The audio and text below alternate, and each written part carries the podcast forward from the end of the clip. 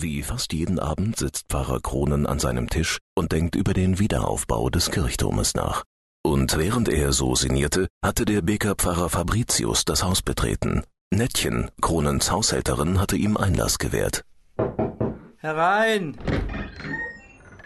Herr Pfarrer, darf ich mal eben stören? Der Pfarrer Fabricius aus Beek ist soeben angekommen. Kann ich den hereinführen? Gewiss, und bring nur gleich ein Krügschen Bier mit. Grüß Gott, lieber Nachbar. In Beek sieht man euch nimmer. Ihr seid doch wohl nicht krank? Grüß Gott gleichfalls, lieber Freund.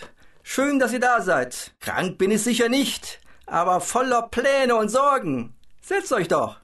Das schöne Wetter hat mich hinausgetrieben. Die Wege sind nach all dem bösen Mairegen trocken und sogar in Merlter kann man durch den Dreck. Und da ich etwas Wichtiges vorhabe und daheim mit niemand gut überlegen kann, so dachte ich, geh nach Dahlen, da wohnt ein viel erfahrener Mann, fromm und hilfsbereit, der wird dir raten. Lieber Freund, keine Schmeichelei, sonst bleiben wir nicht Freund. Es dauerte nur wenige Augenblicke, da hatten zwei gut gefüllte Krüge auf dem Tisch ihren Platz gefunden. Die fürsorgliche Haushälterin hatte sie gebracht. Nun, wohl bekommst, lieber Freund. Wohl bekomm's. Es ist nur Jungbier. Wein gibt es nicht im Pastorat von Dahlen. Seit dem Krieg und dem großen Brande geht's uns noch immer schlecht. Nun, eure Kirche habt ihr bald wieder in Ordnung. Ich sehe, Chor und Schiff sind fertig, Türen und Fenster darin und alles ist gut eingedeckt. Das ja, aber es fehlt noch so viel. Im vorigen Herbst haben wir die Nonnenkirche fertiggestellt und sie mit dem Kloster durch einen gedeckten Gang verbunden. Sie liegt über dem Männerschiff und hat auch einen neuen Altar. Aber unten in der Pfarrkirche, da sieht es noch elendig aus. Die Leute sind einfach zu arm. 20 Jahre ist es her, dass die ganze Stadt abbrannte. Häuser haben sie wieder, aber Schulden haben sie auch. Und was hab ich gebettelt für den Bau? Aber für die Einrichtung ist mir nicht viel übrig geblieben. Ein Altar mit Tabernakel, ein Beistuhl und ein paar Bänke. Das ist alles. Doch wir können wenigstens in der Kirche hausen. Aber was mir wirklich fehlt, das ist der Turm. Damit sieht es schlecht aus. Er steht noch da wie nach dem Brande. Kein Helm und kein Hahn drauf und keine Glocken drin. Die Leute vom Kirchspiel kommen mir sonntags halb zu früh und halb zu spät zur Messe. Und die Burschen, die früher nach der Hochmesse mit den Städtern ihre Händel ausmachten, prügeln sich schon vorher, nur weil sie zu früh da sind. Ich höre schon, ihr habt noch Sorgen genug.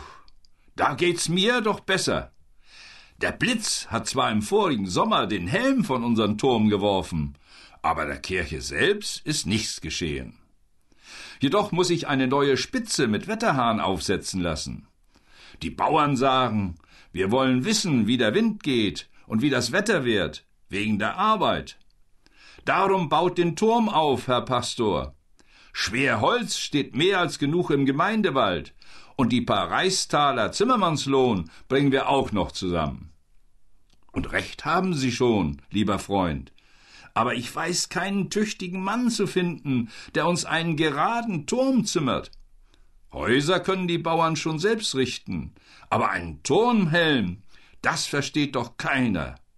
Wisst ihr mir da keinen Rat? Da brauchte Pfarrer Kronen nicht lange zu überlegen. Ja, einen Zimmermann, den hätte ich schon. Einen tüchtigen Meister, der seine Sache versteht.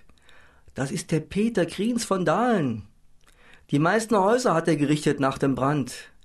Rechts in der Bekerstraße das Haus von Anton Kaspers und in der Mühlenstraße von Peter Lamberts und in der Wickrater Straße von Peter Rütten. Die hat er schön gezimmert. Und viele andere auch. Wenn ich zum Bauen komme, mein lieber Freund, dann soll kein anderer als der Meister Kriens den Helm mir richten.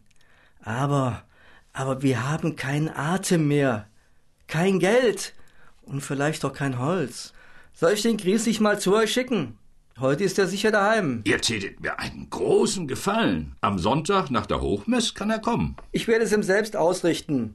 Morgen wollte ich ohnehin mit ihm über den Turm sprechen. Was gibt's denn sonst Neues in der Pfarrer, mein lieber Freund? Die beiden Freunde saßen noch eine ganze Weile beisammen, wobei auch noch so manches Krügsken Bier getrunken wurde. Wir doch mal an. Doch dann war die Zeit zum Aufbruch gekommen. So, nun will ich gehen. Viel Glück beim Turmbau. So Gott will, blinkt am Allerheiligen der neue Hahn darauf. Bei euch und bei mir.